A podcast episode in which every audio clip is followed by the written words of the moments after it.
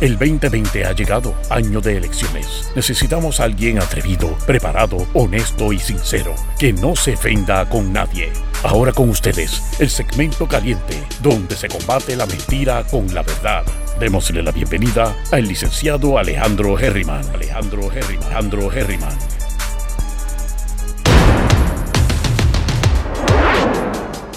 Saludos mi gente, bienvenidos y bienvenidas una vez más a Herriman TV, sesión 5 de la tarde, mi gente, estamos pompeados.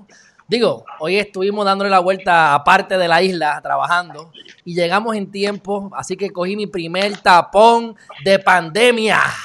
Así que ya no me hacen falta los tapones, espero que sea el último de los próximos seis meses, pero ya ustedes saben. Así que hoy tenemos una entrevista interesante, porque saben que estamos eh, entrevistando a candidatos para las diferentes posiciones dentro del gobierno, en este caso para el Senado. Ustedes saben que está el Senado por acumulación, que toda la isla vota, y está el Senado por acumulación, digo, por, por el distrito, que son los, los, los, municipios que pertenezcan a X o Y distrito.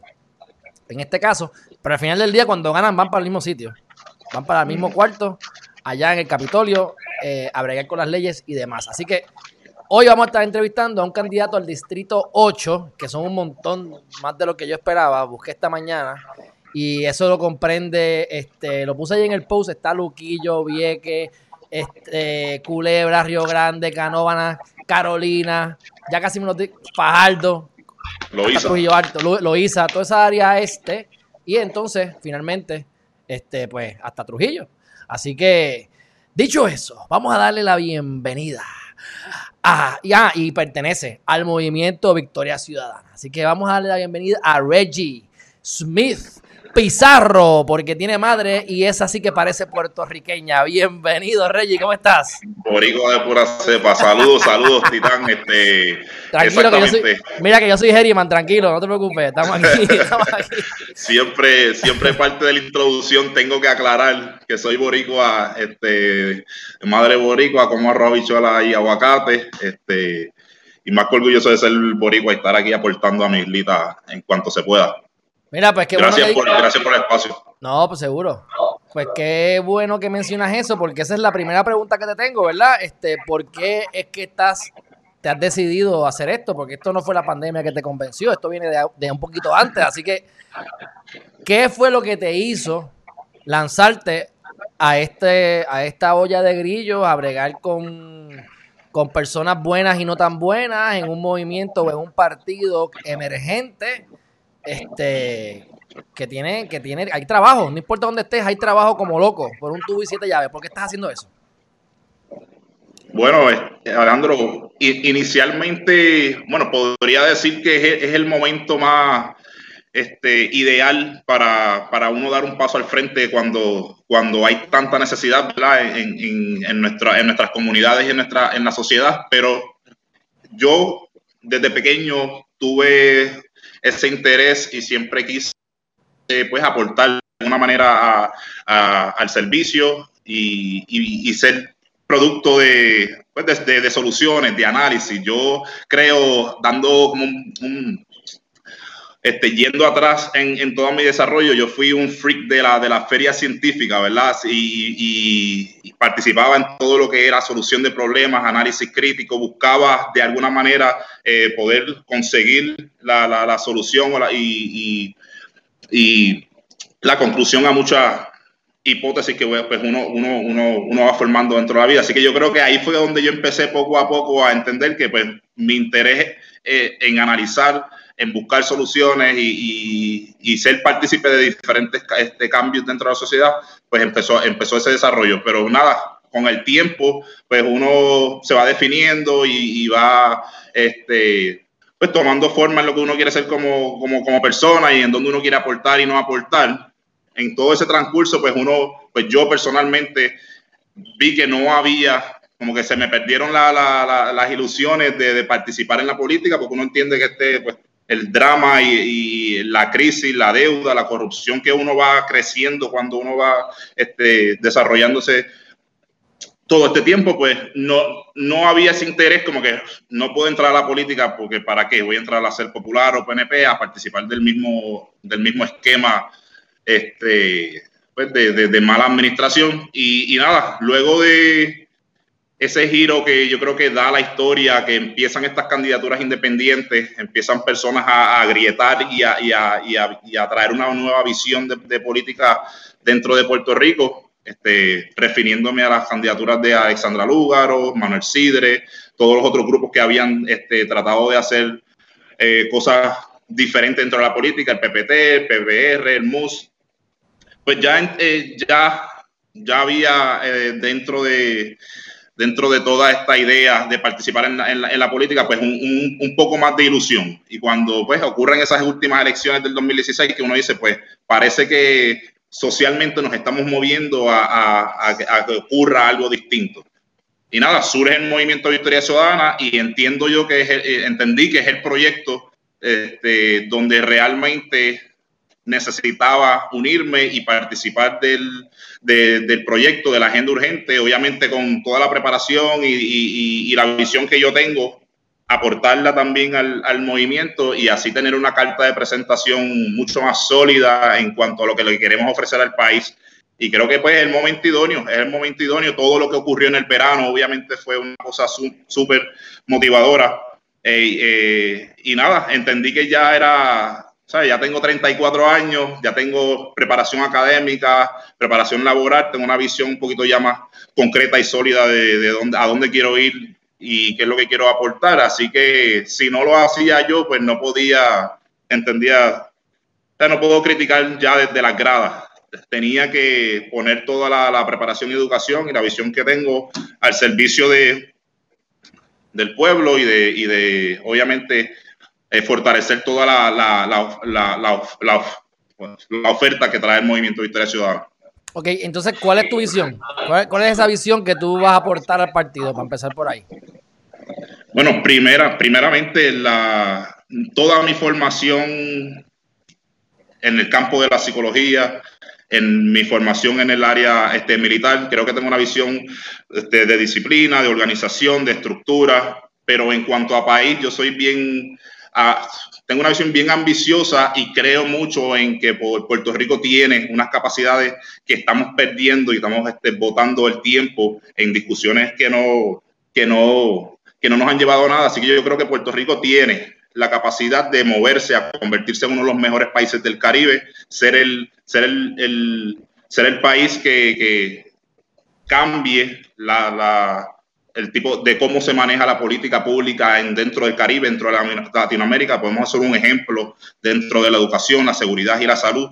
Creo que debemos ser nosotros quien, obviamente, rescatar, rescatar pues, nuestros servicios públicos y nuestro sistema, pero debemos o sea, entender que Puerto Rico tiene la capacidad de ser ese, de ser ese, ese tipo de, gobierno o sociedad que, que, ayude a encaminar al Caribe, a, Latinoamérica y a Estados Unidos a hacer un, a un mejor, a un mejor país, a hacer un mejor, este, una mejor sociedad. Yo creo que Puerto Rico tiene mucho potencial, tenemos demasiado potencial y estamos perdiendo el tiempo. Estamos perdiendo el tiempo en, y, es que pues no, entiendo yo que en, el transcurso de la, de la, historia y de la política no están llegando personas con una visión mucho más ambiciosa que solamente tener este, este, este típico, este típico este concepto de que sería este, gobernanza o administración pública, de que, ejemplo, de que los alcaldes lo único que están es para, o para lo básico, embrear calles o, o recoger basura, y pues, los, los, los legisladores están solamente pues para crear leyes y hacer más leyes y hacer más leyes, cuando yo creo que eh, la sociedad necesita y la política pública tiene que evolucionar. Hay países que están desarrollándose tecnológicamente impresionantemente y nosotros estamos todavía con un sistema sumamente arcaico. No creemos, el gobierno no cree en, nuestro, en nuestra capacidad como, como país y convertirnos en, en punta de eje tecnológico. Este, educativo. Yo creo que tenemos mucho que ofrecer, así que tengo una ambición eh, y una visión dirigida a eso, a convertir y transformar, empezar a hacer esos pasos de transformación, a convertirnos en una sociedad eh, de avanzado. Ok, ¿qué fue lo que te llamó la atención del movimiento Victoria Ciudadana? Y para los que no conozcan el movimiento, ¿qué tiene diferente o por qué voy a, vamos a, Porque yo creo en la candidatura mixta. O sea, que votar por ti no tiene que ser, significar necesariamente votar por el movimiento. Pero bueno, eso es tu carta de presentación también. ¿Cuál es tu pitch de venta? ¿Qué es lo que te llama la atención del movimiento y por qué hay que votar por el movimiento y no por, ejemplo, Popular PNP, para no decir también PIP, PIP y los que vengan? Exacto, bien, bien claro, este, Alejandro. El movimiento de Historia Ciudadana es un proyecto de consenso, algo que yo creo que no se ha logrado, no, o sea, no, no, nunca ha sido la intención de ningún de ninguno de los otros partidos en particular. Cada uno tiene una agenda eh, individual, unilateral, que va dirigida a, pues, a, a sobrellevar lo que ellos quieren y lo que ellos piensan. Y, lamentablemente los resultados que tenemos como país, la crisis, la deuda y la corrupción que tenemos es porque nunca nos hemos puesto de acuerdo. Siempre tenemos un tirijala de, de, quién sabe más que quién y, quién puede atornillar más gente que quién dentro del gobierno. Y yo creo que el movimiento Victoria Ciudadana llega en un momento en donde pues muchas personas decidieron dijeron, pues basta ya, tenemos tantas cosas importantes y en común que podemos resaltar y, desarrollar dentro de nuestro país. Y, el movimiento Historia Ciudadana, cuando lo conozco desde primera instancia, eso fue el primer, lo primero que eh, pues me gustó, me atrajo del movimiento, que es un proyecto de consenso. Aquí tantas personas diversas y distintas que eh, siento que es como si estuviéramos votando mixto, en el sentido de que hay tantas personas diversas. Yo sé que el, eh, candidata a la gobernación tiene amor un tipo de un tipo de visión distinta, la comisionada residente tiene, este, tiene diferentes enfoques, eh, otros candidatos al Senado, a, las alcaldías, o que yo creo que es un proyecto por fin que necesitamos de consenso en, en para encaminar a lo que queremos nosotros como país. Así que ninguno de los otros de los partidos, yo entiendo que, se, que, que, ha podido romper esa, ha rompido, ha, podido romper esa, esa, esa, esa este, brecha que, que pues, obviamente que los, que los mantenía, que los mantiene separados, que los mantiene separados y no, y se me hace difícil que a este punto de la historia eh, no, no, puedan hacer un consenso, ¿no? O sea, no me hace sentido cuán, cuán más este deteriorado tiene que estar el país para tú entender que tú tienes que dejar atrás los intereses personales o de X o Y eh, estatus que tú entiendes que es lo que va a dirigirte a, pues a, tener algún tipo de desarrollo o progreso cuando la historia nos, nos dice que pues, las divisiones es lo que nos tiene, la división y el tirijar es lo que nos tiene tan, con un gobierno tan desastroso y nefasto. Así que yo creo que aparte de Victoria Ciudadana surge de todos estos años de lucha, todos estos pequeños grupos, eh, pequeños este, movimientos, partidos, candidatos que han tratado de dar la lucha en contra del bipartidismo y no tanto del bipartidismo, sino de la mala administración, la mala política pública. Es todo, muchos estos grupos dentro del movimiento de Victoria Ciudadana que pues estoy aprendiendo mucho, porque yo no, no era un activista dentro de, de, muchas causas sociales, en el sentido de que eh, en el movimiento de Historia Ciudadana hay activistas este, que, que, han luchado por toda la comunidad LGBT, hay, hay movimientos que han luchado por todos los derechos este, laborales, hay muchísimos eh, que han luchado por los derechos y, lo, y lo, por proteger el ambiente. Así que todos estos grupos sociales que son tan necesarios en la política pública este de, nuestro, de nuestro país eh, entiendo yo que hemos llegado a un acuerdo y ese acuerdo se llama eh, la agenda urgente en el movimiento de historia ciudadana. Ok, ¿y qué, y qué es lo que.? Ok, yo he escuchado que ustedes dicen que, que, la agenda urgente es la pega, ¿verdad? La pega que une al combo de gente que piensa diferente.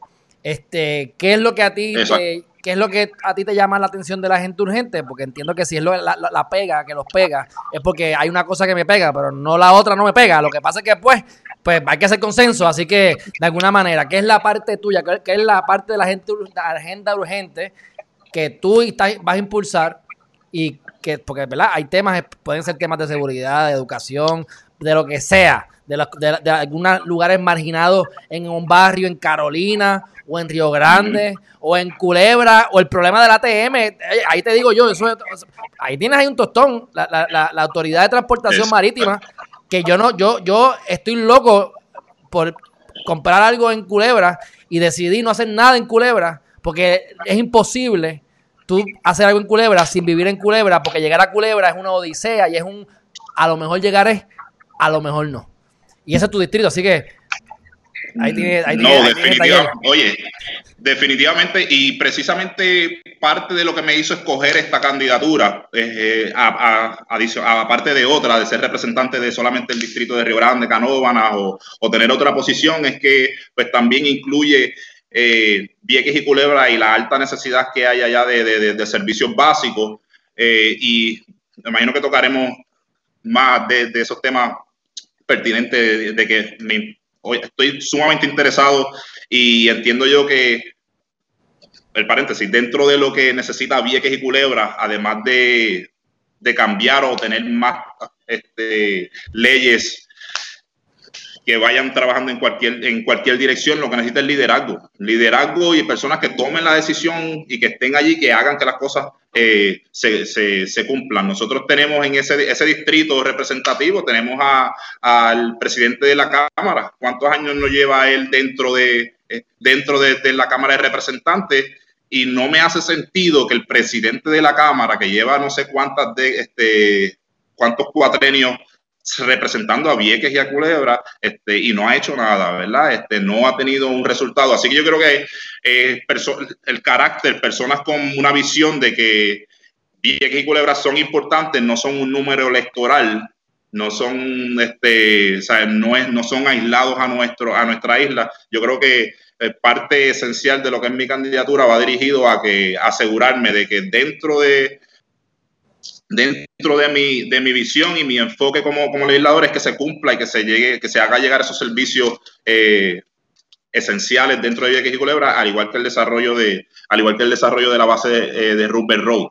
Pero yendo directamente, dirigido a, la pregunta inicial que me hiciste de, eh, de, la agenda urgente, pues sabes que los tres pilares, y lo repetimos una, una vez más, es el rescate de las instituciones públicas que, que es tan necesario, es, tan urgente hoy en día que rescatemos las instituciones públicas, que llevemos transparencia a la, a la, a la, a la gobernanza del país. Así que eh, es sumamente importante y necesario que, que tengamos esas, esas medidas que combatan la, corrupción y que también transformen y, cambiemos ese sistema electoral que lo vemos tan, trastocado eh, durante estos últimos eventos. Así que ese pilar directamente que va en, dirección a el rescate de estas instituciones públicas en las que yo por, este, personalmente creo que el gobierno no le interesa, no le interesa o no le, no le importa tener,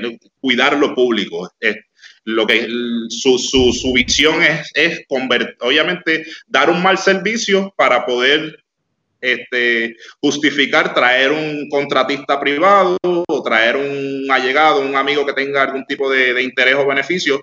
Eh, ha sido la estrategia, la estrategia pues, del, del, bipartidismo y la mala política pública de destruir nuestras instituciones. Yo creo que eso es importante.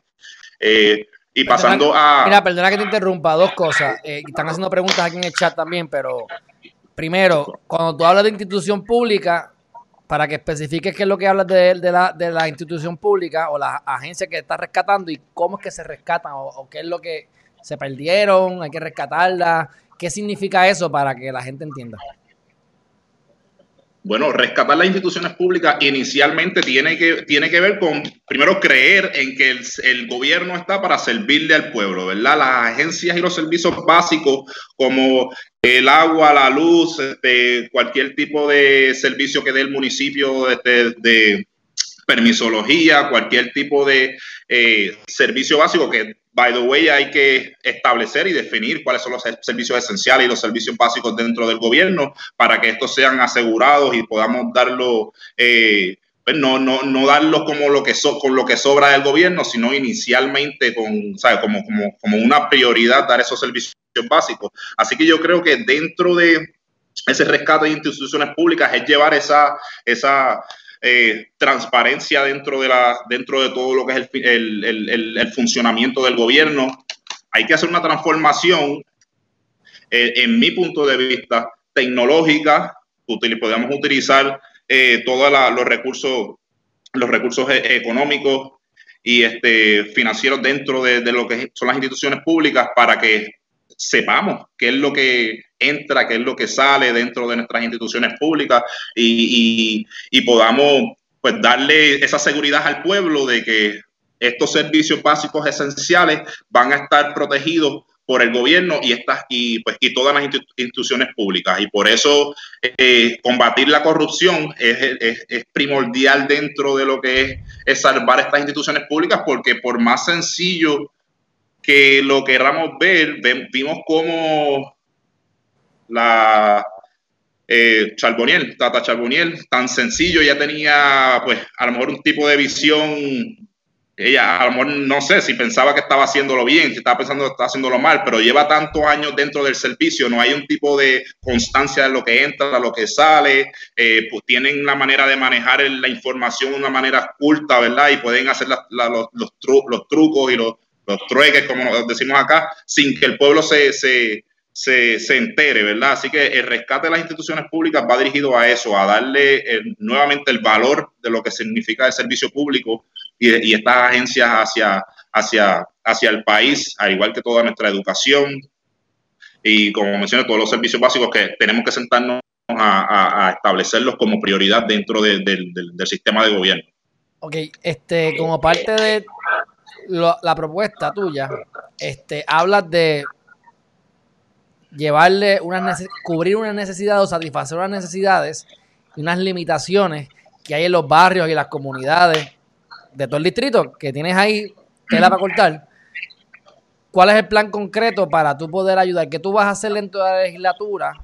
Este, porque, por ejemplo, y yo, sé que te estoy haciendo todo tipo de preguntas para, para no confundirnos, porque está, cuando te hablo del partido, está bien que me hables de algunas agencias y demás, pero muchas veces, pues, acuérdate que no podemos mezclar ramas, el ejecutivo con el, con el legislativo, el legislativo unido es más fuerte que los demás, pero siempre están peleando, así que pues, usualmente es el ejecutivo el que más poder tiene concentrado, pero hay cosas que tocan el ejecutivo que ustedes no van a poder meterse. Pero como desde tu punto de vista, y dijiste al principio que hay muchas leyes, que no necesariamente es leyes lo que hay que hacer, y yo estoy de acuerdo, por cierto, por eso te lo estoy resaltando, pero ¿qué plan específico tienes para atacar la pobreza o las necesidades de las comunidades?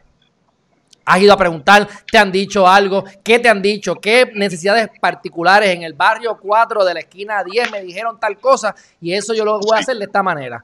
Porque vas a tener que crear alianzas, o sea, queremos pensar que 15, queremos pensar que van a ganar 15 del movimiento para el Senado, eso es lo que queremos pensar, pero tenemos que estar preparados para que seas el único que llegue. Exacto. No, y, y no tan solo lo, lo vemos día a día cuando estamos caminando ahora a los barrios, oye, yo viví, crecí, me eduqué y me formé en un barrio de que tuvimos tantas limitaciones, así que eh, puedo mi inspiración y, mi, y, lo que me motiva, obviamente, todo lo que yo tuve, todas esas limitaciones que yo vi que, que tenía durante en el proceso de crecimiento. Así que yo creo, como senador y dentro del gobierno, lo que mm, primordialmente yo voy es a asegurarme hacer esos, ese tipo de consenso y ese tipo de enlace en cuanto a la legislatura y los alcaldes eh, y, las personas que tienen el, poder de, administrar y de, poner las cosas en función, ¿verdad? Porque muchas veces, eh, pues, vamos a poner ejemplo, yo, los senadores de nuestro distrito son PNP, pero el alcalde de Río Grande es popular, ¿verdad? Y no hay un tipo de comunicación, no hay una lucha para que todos esos recursos como este legislador o todos esas, eh, esos programas que vienen desde una aprobación legislativa para que una asignación de fondos o un tipo de este, establecimiento de programas dentro de, pues, sea ya estatal o sea federal, no la hay. Así que inicialmente yo lo que quiero hacer es enlace y sentarme con los alcaldes que son los que hacen la ejecución dentro de dentro de dentro de la política pública y e inicialmente dirigirnos a a proyectos y programas que ataquen directamente lo que es la pobre vivienda. Por ejemplo, la pobre vivienda en Puerto Rico no, no para mí no me hace sentido que, tres años después del huracán María hayan pueblos, alcaldes que tienen personas con, con, techos azules, con todo y con todos los azules. ¿Cuáles son las limitaciones que tiene eh, muchos de estos alcaldes dentro de, su, dentro de sus municipios? Es que estos estos proyectos o estos fondos los tiene directamente el, gobierno estatal y no no le da las herramientas o la responsabilidad y el financiamiento a los alcaldes para que direct, vayan directamente a, solucionar el, eh, eh, el, asunto. Así que yo como, como senador, una de las primeras cosas que quiero hacer y, hay que ser como una como parte urgente y primordial dentro del, gobierno es tratar de identificar identificar y atacar todo lo que tenga que ver con la pobre vivienda. Yo entiendo que nuestros viejitos y nuestras viejitas no pueden estar este, con, obviamente, menos en una temporada de huracán y, aquí en Puerto Rico que llueve y todo se inunda y tenemos un, un deficiente servicio eléctrico y de agua. Así que yo creo que esos servicios básicos de techo, agua y luz debemos de atacarlos porque hay fondos, hay fondos de, de, María de que, que, llegaron para, para, la reconstrucción, pero no han llegado a los municipios. Porque ahí tenemos que ver cuál es.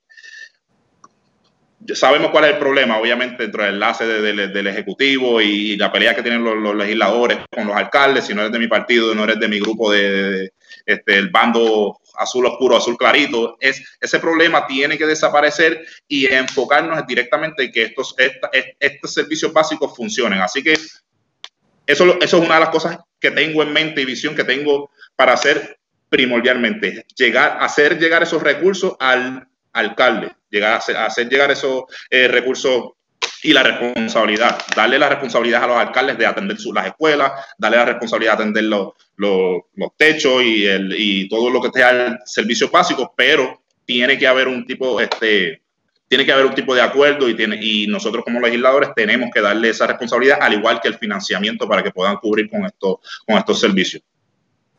Ok, este, tenemos aquí a alguien de Río Grande, parece. y está diciendo, este, si que cuáles son las necesidades del pueblo de Río Grande, o sea, que te está tirando un pescadito ahí para que conteste.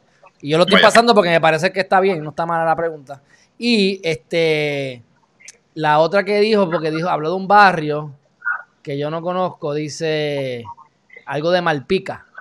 Malpica, sí, yo vengo de Malpica. ah, pues mira para allá, ¿cuáles son las necesidades del barrio Malpica? Kelvin, mira, él es de Malpica, así que si no sabe, lo puedes pelar ahí en el chat.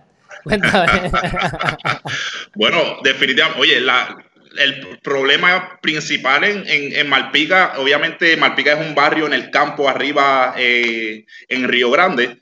Primero, la, la, pobreza continúa, la pobreza, la pobre vivienda, nuestros viejitos, tenemos muchos viejitos y viejitas, madres solteras, padres solteros que, que no tienen una vivienda, una calidad de vida este, adecuada. No hay, no hay esa calidad de vida. Así que inicialmente, como mencioné, tenemos que atacar ese tipo de pobre vivienda, hacer llegar recursos como cisternas, hay que trabajar todo el tendido este, eléctrico, el servicio básico, allí tiene que, trabajarse. En Malpica y como muchos otros barrios este, del distrito, no hay una transportación pública.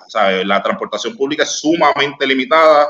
Los recursos que hay que bajar, ya no se baja al, al pueblo de Río Grande, porque el pueblo de Río Grande es un desierto. Ahora hay que moverse a Carolina, hay que moverse a, San Juan, Fajardo, y no existe la transportación pública que, que, había atrás en, lo, en, en, los 2000, cuando yo cogía hueva pública desde Fajardo hasta la OPR de Carolina, que se me hacía fácil porque en ese momento había como que todavía la, la piscicorre, la agua pública, este, era un funcionamiento que, que, estaba. Así que dentro de eso se ha perdido por completo la importancia del deporte dentro del pueblo de Río Grande. Río Grande y el distrito de Carolina eh, siempre ha sido su fuerte, ha tenido muchos deportistas, tenemos muchos parques, muchas, teníamos muchas ligas de béisbol, eh, de baloncesto. Yo creo que ese enfoque comunitario no, ya no existe dentro de lo que es el municipio, al igual que bajas al, bajas al pueblo. El pueblo antes, yo me acuerdo que yo me montaba en la boba pública iba al pueblo solamente para pasear por todos los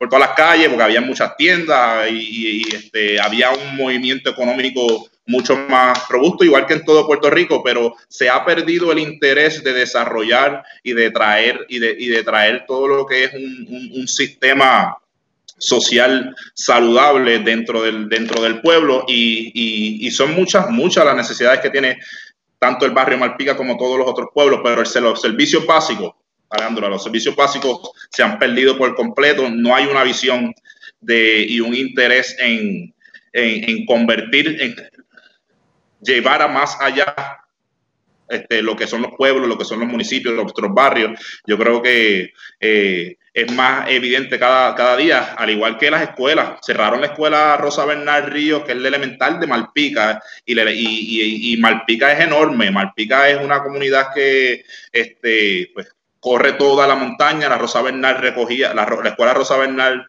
eh, pues obviamente atendía a todos, todos los estudiantes de ese barrio. Ahora están, tienen que bajar al pueblo o bajar a la 65 allá a buscar, este, a llevar a, sus, a sus hijos y a, la escuela. Así que el abandono es grande, el abandono es grande dentro de, dentro de todo lo que de los servicios que deben ser responsabilidad del municipio, al igual que la coordinación, que muchas de estas cosas uno pues solamente se le quiere dar la responsabilidad al municipio, pero dentro de la comunidad tiene que haber ese tipo de coordinación para que estos servicios se, se, se mantengan y mejoren cada día más. No, y tiene también entonces el tostón con Loiza, yo no sé si lo hizo todavía es el sitio con mayor criminalidad en Puerto Rico, pero por lo menos lo era en el 2014 o 15, porque yo estuve trabajando de alguna manera con el concilio. Y, y ya tú sabes. Así que eso es parte de tu distrito. Y la última vez que fui a la playa en Loíza, me di cuenta que no hay playa. Que la playa se había metido como 20 pies después de María. Y para María ya se había metido como 50 pies de la última vez que yo lo había visto. Y cuando yo no había nacido, se habían comido como 100 pies más, así que imagínate. Sí, seguimos perdiendo costa, seguimos perdiendo costa y pues del distrito de Carolina completo, desde Isla Verde hasta, hasta Ceiba y obviamente Vieques y Culebra, lo que nos distingue son las playas. Nos distingue toda, toda esa área espectacular costera que definitivamente hemos perdido pues a, causa de todo lo que todo lo que es el el problema climático y, y también obviamente hay, hay unos proyectos que, que, están tanto en Vieques como Culebra, como toda la costa de Río Grande también, que, que, buscan muchas veces tratar de quitarnos las costas, como era el proyecto de Donald Trump en, en Coco Beach, que, que, que, en algún momento quiso destruir el mangle ahí del, de la península de, de Coco Beach. Pues, muchos de estos intereses también, porque Río Grande, como es una se destacó por mucho tiempo como una ciudad estaba, estaba atrayendo todos estos grandes inversionistas de hoteles, de campos de golf, muchas personas este, millonarias, que está bueno, obviamente, que, que, venga, el, que, se invierta en Puerto Rico, pero tenemos que proteger, obviamente, nuestro ecosistema y el distrito de Carolina, tener, entiendo yo que en cuestión ambiental tiene los mejores recursos, ya desde el yunque, obviamente, hasta todo el sistema ecológico del este, la isla de, de, de Vieques y Yo no me voy a meter en esa pelea de Río Grande y Luquillo, de quién es el yunque, no, no, no, no me voy a meter en esa pelea. Es de los dos, es de los dos, es de Nahuabo, del otro lado, o sea, que es muy grande. Pero la entrada está por ah. Río Grande. Ah, oh, oh, oh, oh, oh, el, el jab al final. Mira, este, te pregunto, eh, ¿por qué es que tú decides entonces estudiar? Porque esto fue antes de lo que tiene que ver con administración pública, es lo que estudiaste, ¿verdad? Que estoy aquí buscando. pero Asuntos públicos. Asuntos públicos, ¿por qué? ¿Cómo tú empatas? O sea, ¿qué, qué, qué, ¿por qué? ¿Cuál fue tu...? Porque esto fue hace tiempo, eso no fue ahora. Sí, bueno, Asuntos públicos o psicología, ¿qué es lo que tú quieres? ¿Manipular la sociedad? Mira, eres, ¿cómo te lo digo? Este, ok, inicialmente yo quería estudiar ciencias políticas. Yo, yo solicité la UPR de Mayagüez para estudiar ciencias políticas para hacer mi bachillerato, pero en todo ese transcurso de, de, juventud yo pensé que, pues, ¿para qué voy? O sea, no tengo que enfocarme a estudiar ciencias políticas voy a buscar una profesión, quiero tener una profesión donde pueda también desarrollarme, este, poder este, brindar servicios y pues decido estudiar psicología forense y me enfoco más en la psicología desde el bachillerato y la primera maestría fue en psicología también. Así que cuando estoy cuando termino la maestría, porque yo, yo pensaba, en algún momento si entro en la política pública, pues entraré con, con, una visión distinta a que solamente ser un, un estudioso en las ciencias políticas o lo que comúnmente entran a las políticas los abogados. Yo creo mucho más, este, yo creo que muchos de los problemas o las situaciones que tenemos como, como, como gobernanza, como país, es porque nuestra política pública se ha este, limitado a que sola, este, primordialmente o mayoritariamente, eh, es dirigida por este político tradicional, ¿verdad? Este, se nos olvida que la, sociedad está compuesta de muchísimos, muchísimos este, componentes, valga la redundancia, este, que, que, son necesarios y como no se han atendido, no tenemos personas que, han, que, que, que entren con otro tipo de visión de crear una sociedad saludable, pues yo creo que también me ayudaba en ese aspecto, ¿verdad? De conocer la necesidad, ayudar en el, problema y, los problemas de salud mental, al igual que la calidad y el estilo de vida de las personas. Pero dentro de ese proyecto, de, ese trayecto, eh, eh, conociendo todo lo que es la psicología y, mi profesión, que ya tenía la visión de que voy a ser psicólogo algún día, esa va a ser mi profesión, pues terminó la maestría en, en psicología, en consejería psicológica, y voy a, este, eh, veo que sale, hay una maestría en asuntos públicos. Y como que me di, pues siempre obviamente he tenido esa inquietud y dije, pues si en algún momento entro a la política pública, tengo que también tener un conocimiento básico de cómo es que funcionan la, las agencias públicas, cómo funciona el gobierno, no tan solo eh, entrar con, con, esta visión, esta perspectiva desde el área de salud mental y, y de la conducta humana, sino que también me gustaría tener algún tipo de conocimiento eh, de, de, de, gobernanza y de asuntos públicos dentro de lo que es la política pública. Y yo creo que esa mezcla de asuntos públicos con, con salud, con, con, psicología, me hace como que más un experto en la salud pública, ¿verdad? O que uno puede abrir las opciones en cuanto a la visión de, cómo hacer buen gobierno siendo un psicólogo eh, dentro, de, dentro del, gobierno. Así que era, este, nada, buscando preparar, preparándome en diferentes áreas para en el momento que, que, tomara una decisión o se abrieran esas puertas como se abierto. No, no tener no tener ese espacio en el pasillo. Y como, como siempre quise en algún momento estudiar ciencias políticas, pues, pues creo que fue también un, un espacio que llené este, personal de poder tener ese tipo de preparación. Ok, entonces, este, como eso no es suficiente, te pusiste a estudiar un doctorado. Entonces te pregunto, explícame cómo es que tú vas, entonces vas a defender la tesis mientras eres senador, ¿cómo es eso? Explícame eso. Exactamente, yo empecé este semestre tengo que reunirme pues, este, eh, esta, semana con la, con la directora de, del proyecto. Tengo muchas cosas obviamente encima, tratando, voy a coger la reválida en enero, este, pero así ha sido mi vida, este, Alejandro. Mi vida ha sido una, tras, una, una responsabilidad tras otra y un reto tras otro. Y yo creo, y, es algo que me gusta, que me mantiene alerta, me mantiene eh, en constante aprendizaje. Adicional a eso, pues toda mi carrera militar estoy activo en la Guardia Nacional, so que estoy también trabajando todo ese tipo de enfoque de seguridad, soy policía militar también. Sí tengo mucho en el plato, eh, espero que ya de aquí lo más, lo más que me preocupa es la reválida y obviamente ese proyecto de tesis doctoral, pero ya estamos, eh, o sea, tengo ya, estoy bastante encaminado en cuestión de, de todo lo que va a ser este proyecto y calculando, yo tengo un calendario de ver, tengo de aquí a aquí para llegar, para terminar este, para terminar este proyecto, voy a enfocarme de esta fecha en esta fecha en este otro proyecto, así que, pero nada, es interesante, es drenante muchas veces, no se duerme mucho, pero este, me, me gusta lo que hago y sé que es, pues, es para, no tan solo para el beneficio y, y este, personal como persona, crecer con todo este, con todos estos tipos de proyectos, sino que eventualmente voy a poder aportar realmente desde, eh, desde la trinchera en que esté. Mira, una pregunta que te hago, ¿qué es lo que dice tu camisa? ¿Cómo? ¿Qué es lo que dice tu camisa? dice, a ver si se ve straight out of Wakanda. Ah, ok, ok, ok, ok, ok, ok. Straight out of Wakanda. Ok, ok, no, yo, yo, yo, rápido me pongo a pensar porque yo digo, lo único que veo es straight. Y yo digo, no vea que tú tienes una campaña de straight. Tú sabes, pero... está bien, está bien, estoy jugando. Estoy Wakanda representando. estamos, estamos. Bueno, pues vamos para encima. por último, dame tu pitch de venta. ¿Por qué hay que votar por ti? ¿Por qué vas a hacer algo diferente?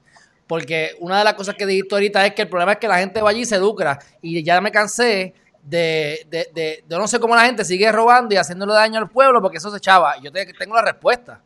Porque el que roba no se está afectando. Se afecta a lo que, los espectadores. O sea, ya tú no vas a ser espectador, vas a estar ahí. ¿Por qué tú no vas a robar y qué tú vas a hacer diferente? ¿Cómo tú vas a...? ¿Por qué voy a votar por ti? ¿Qué, es lo que hay diferente?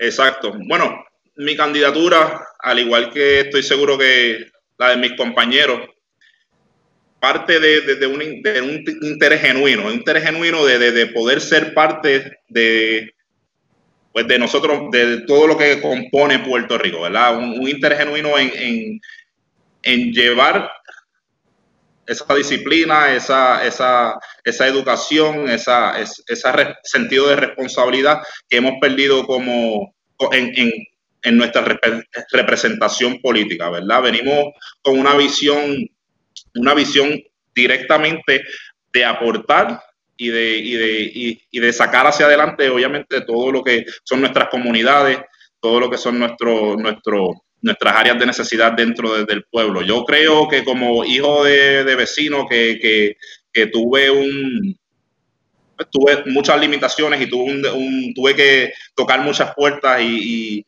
esforzarme para llegar a donde, a donde estoy hoy, este, simboliza obviamente esa, esa, esa lucha y ese esfuerzo en que todos, todos en, nuestros barrios, en nuestras comunidades, este, necesitamos y deseamos cada día. Así que yo lo que voy allá afuera es a dar el, hacer esa, hacer esa, ese, enlace, esa voz de, que nosotros, los del barrio, los, de, los, que no tuvimos las oportunidades y, tuvimos tantas limitaciones dentro de lo que era eh, eh, pues, los servicios públicos y tener esas oportunidades de desarrollo dentro de nuestra propia sociedad. Así que yo creo que es una, una voz, como te digo, genuina de, de, hacer estos enlaces, hacer este tipo de unión sin, sin, sin pensar directamente en un, en un, un beneficio, obviamente, unilateral, que, que, lo, que lo que venimos a hacer, igual que lo que hago dentro del servicio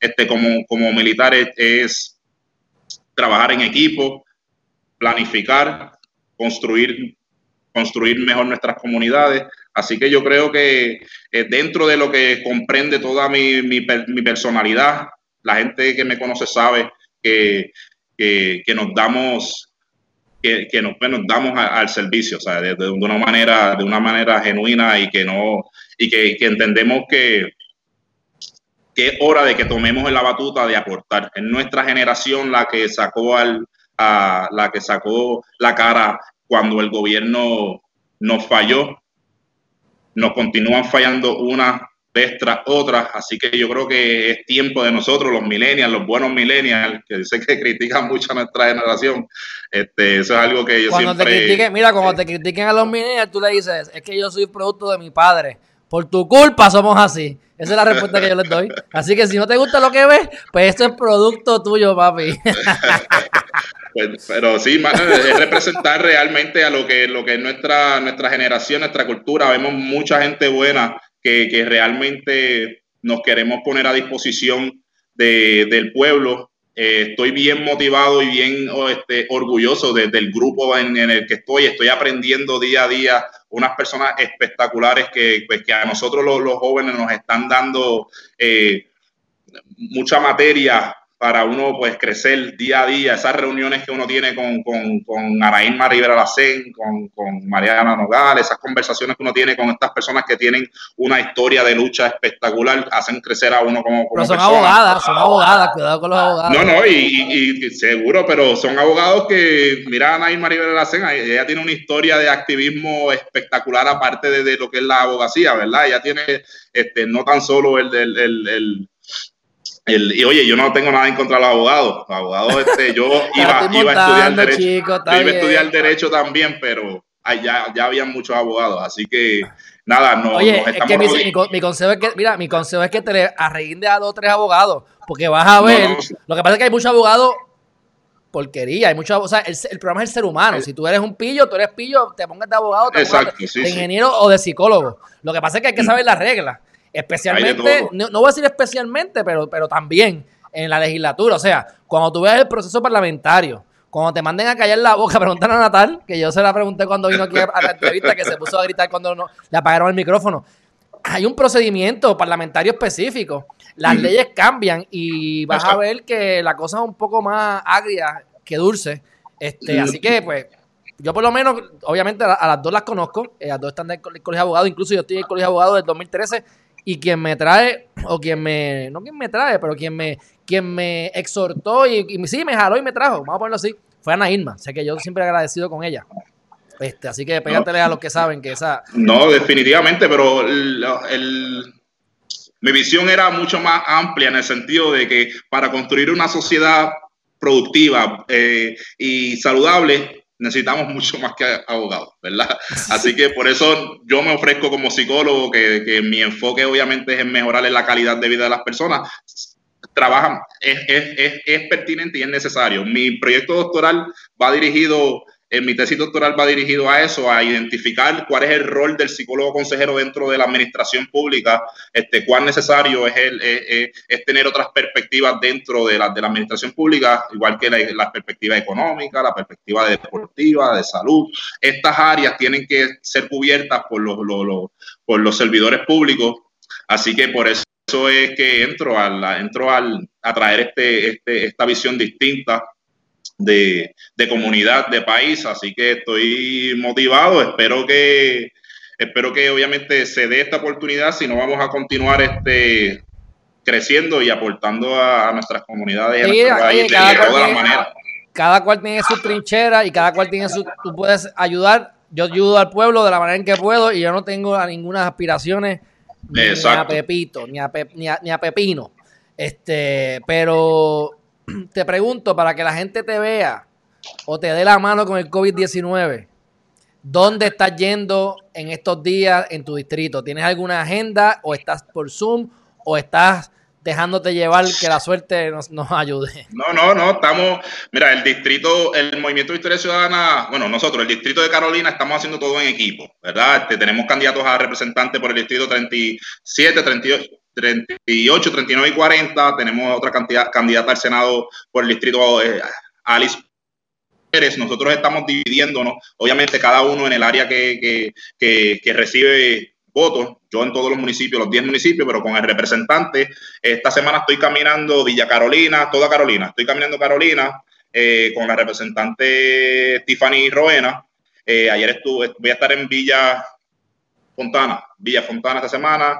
Eh, estamos, vamos a empezar a estar repartiendo información, flyer y estar en las luces. O que empezamos en Trujillo Alto el sábado a dar promoción y a estar eh, eh, pues, dándonos a conocer, obviamente, dentro de nuestro distrito. O que empezamos este mes que queda, de agosto y septiembre, estamos en Trujillo Alto, Carolina después nos movemos septiembre, nos movemos Canóvana, Río Grande, Luquillo y los últimos, el último mes de octubre vamos a estar Vieques Culebra, este, Ceiba, así que me pueden conseguir obviamente en las redes, Regis Smith, Regis Smith Pizarro, vamos a estar post, post, posted, uh, Publicando. decir, posteando. Eh, en, en, nuestras páginas donde vamos a estar. Y, eh, y nada, que estén pendientes obviamente de, de nuestra candidatura, cualquier duda, pregunta, nosotros yo contesto eh, mis propias redes sociales y, este, contesto rápido, así que estamos dispuestos para escuchar, hacer conversatorio, tenemos un conversatorio con Seiba en esta, esta semana, todo lo van a ver en las redes sociales, en nuestra red social de, Facebook e Instagram, eh, estamos bastante activos ahí, Twitter también, me pueden conseguir en todas las redes sociales con el arroba Smith MVC. Ahí está, ahí, ahí aparecen las tres páginas. Tienes camisa y todo, está más adelante que yo. Por ejemplo. ¿Cómo? Tienes camisa y todo ya. Tenemos camisa, tenemos este máscara con el loguito de Victoria Ciudadana, este, tenemos magnetos para los carros, tenemos llegaron la, llegó la promoción para los post, para, para las calles, los pósteres y eso, que los vamos a poner, pero los vamos a quitar al otro día. Vamos a estar bien enfocados en que no, no, no se mantenga ninguna promoción este, que esté afectando nuestra, nuestras áreas verdes y, nuestro, y nuestras carreteras, pero necesitamos darnos a conocer porque realmente las redes este, nos tienen limitados en algunos espacios y como todos nuestros municipios tienen un campo para la derecha y campo para la izquierda, así que necesitamos que pues, la gente pase y vea por lo menos que hay opciones nuevas dentro de la política.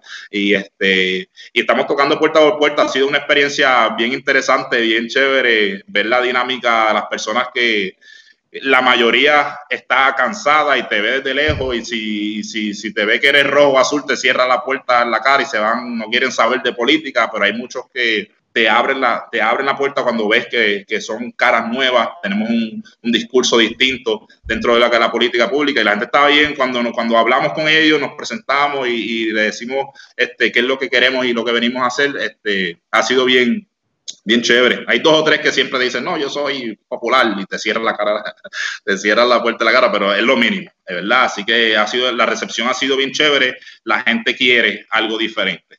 La gente quiere algo diferente y eso es lo que, eh, eso es lo que estamos ofreciendo en estas próximas elecciones. Bueno, del pueblo para el barrio. Del barrio para el Capitolio. Mira, pues estamos, estamos bien, pues gracias por estar aquí. Este, si tienes a alguien yo he estado molestando. Yo tengo que decir que yo hostigué por un tiempo y me cansé y la hostigaré de nuevo a Alexandra. Tiene el foro abierto, pero más que ella, cualquier otra persona de las que tú entiendas que estén alguna. Que estén pompeados con algo de la, de la sociedad. Mayormente los activistas son más emocionales. Yo no les río las gracias, si estoy de acuerdo estoy, si no, no, pero para que vengan, para discutir a profundidad el tema que sea social, que entonces me la pases para, o me lo pases para, para entonces que tienen aquí el canal disponible. Estamos todos los días de lunes a domingo, pero mayormente yo le doy disponibilidad a ustedes los lunes a jueves, eh, eh, preferiblemente a las 5 de la tarde. Así que espacio hay y ganas tengo. Así que. No, te, te, sigo, te sigo. Este, y sí, eh, tenemos muchos compañeros que estoy seguro que, que, que sacarán provecho de tener una buena conversación contigo y, y, le damos para adelante la información. Así que gracias por el espacio y lo que estás haciendo y seguimos para adelante. Eh, papá, un fuerte abrazo, el mayor de los éxitos. Dale, gracias. Nos vemos pronto y gracias. Bueno, mi gente, espero que les haya gustado. Vamos a hablar claro. Aquí tenemos a Kelvin Ortiz que está molesto. Parece que Kelvin Ortiz conoce a Reggie. Mira, Kelvin, sácale el guante de la cara. Este, yo estoy aquí, oye, me hago un buen trabajo, mi gente. Yo, porque yo me he querido reír un par de veces y me he aguantado. Pero, este, Kelvin, vamos a ver el lado positivo. Vamos a ver el lado positivo. Ya que te estás enfocando en eso y, y tienes razón en algunas partes, en algunos aspectos, estoy de acuerdo. Pero, mira, el tipo se está preparando, el tipo se ha venido preparando. ¿Verdad? Cada cual tiene su, su, su, su, su preferencia. Y hay quienes prefieren una cosa y quienes prefieren otra. Él ha, él ha ido creando su carta de presentación. Pues, y está cogiendo calle. Recuerda que la mayor parte de toda esta gente son primerizos. Son primerizos y no son ni abogados. Así que, aunque yo estoy de acuerdo que diga eso, ¿verdad? que si los abogados, que si es más allá que abogado y no hay que ser abogado, todo eso es cierto. Pero si eres abogado es mejor porque conoces la, a menos que sea uno que no sea abogado y conozca bien la ley, y usualmente eso viene con la experiencia, porque ni con los estudios. Los estudios te complementan la experiencia y es que tú sabes, porque lo que yo, nada de lo que ocurre en la política vino en reválida, mi gente. Nada de lo que ocurre en la política, el 90% no viene en reválida. Y más que eso, hay un montón que ni te lo mencionan en la escuela porque es que no da tiempo, eso es calle, eso es en, el field, eso es allí, como dice él, con Ana Irma Rivera Lacén, con Nogales, Molinelli, Mariana, ¿y? aprendiendo, cogiendo cantazos, viendo cuando les meten la pata y cómo ellas brincan la pata y cómo es que se le puede dar vuelta y cuando te demandan y cuando habla la Comay y cuando critican a los negros y el Black Lives Matter y el cómo Neil. Eso es calle, mi gente, eso es calle y eso no te lo da nada más que no sea la calle y las cicatrices en la cara. Así que, pero, este, las preguntas son válidas, Kelvin, y más que son ambos de Malpica, no venga a decir que no lo conoces, bacalao, porque de Malpica, eso tampoco es, Puerto Rico es pequeño y más un barrio, por más grande que diga que es el barrio. Pero bueno, gracias por estar pompeado, gracias por hacer las preguntas, gracias a todos los que han estado aquí hagan preguntas sin miedo, que si yo entiendo que no vienen a la... No, ve, algunas del pobre Kelvin, pues no las puse, porque imagínate, tampoco vamos a... a, a pero las, las, las, vi y estoy de acuerdo con gran parte de eso y te lo agradezco, Kelvin, Juvencio, gracias a ti también por las, por las preguntas y los comentarios y a todos los demás. Mi gente, aquí lo importante es que ustedes piensen, se eduquen y, y veamos a nivel holístico, porque con él podemos aprender de el movimiento, podemos aprender de otra perspectiva del movimiento, podemos aprender de, de, lo que sabe o lo que no sabe, de dónde viene y hacia dónde va. Y cuando tú vas viendo, ah, pues mira, se lleva bien con fulano, y ahí tú vas haciendo hilos conductores que te van dando información que al final tú puedes hacer una conclusión. Y esa conclusión tú la vas a despotricar allí en las urnas el 3 de noviembre, si es que no va a ser después del 3 de noviembre, porque ya ustedes saben, como dijimos esta mañana en las noticias importantes del día, que el Dávila, el Dávila, el, el mamalón Dávila, presidente de la Comisión Estatal de Elecciones, lamentablemente, pues ya está flaqueando y diciendo que a lo mejor, pues, para el 3 de noviembre no será, mi gente. Pero, independientemente, vayan y voten, aunque sea right in. Si no tienen por quién votar, voten por sí mismo. Pongan su nombre. Así que, eh, bueno, Charito, sí, la experiencia se adquiere de diferentes maneras. Perdiendo también se coge experiencia. Es más, yo digo que perdiendo se coge más experiencia que ganando. Pero bueno, eso es un tema de otro cantado. De todas maneras, gracias, Charito. Qué bueno que estoy viendo gente que hace tiempo no veía, por supuesto, porque los tengo abandonados en YouTube. Porque YouTube me castigó, como les había dicho, estuve una semana y dos días, nueve días sin YouTube. Así que cuando veo a los problemáticos, porque ya Pipo se tiene que haber ido, porque José Pipo no se calla cuando está aquí. Pero esos son de los problemáticos que vienen directamente desde YouTube. Por eso es que a mí me gusta YouTube. Ustedes a mí nunca me ven hablando malo en Facebook. Entren a YouTube para que ustedes vean como yo le mento la madre a cuanto Guasón viene por ahí a criticar. Cuando tengo tiempo, mi gente, porque cada vez son más comentarios y la realidad es que pues ya casi no me da tiempo. Pero los quiero a todos. Mi gente, gracias por el apoyo. Mañana, 8 de la mañana. Mañana es viernes, ¿qué? Mañana es viernes 28 de agosto y vamos a estar eh, con las noticias importantes por la mañana. Por la tarde les debo lo que voy a hacer, porque por la tarde voy a estar en un sitio lejano, en Fajardo, haciendo cositas por allá. Y la hora del live, pues se lo confirmo, pero a las 8 de la mañana sin falta, estén pendientes. Y ahora me voy a mudar, ya conseguí apartamento, voy a estar mudado. Así que cuando esté mudado, voy a hacer lo posible por bajar el horario de las 8 de la mañana a las 7 o 7 y media porque quiero salir del live tempranito, tempranito, tempranito. Y recuerden que estaré yendo a la playa. Así que, mi gente, un fuerte abrazo. Nos vemos mañana. Bye bye.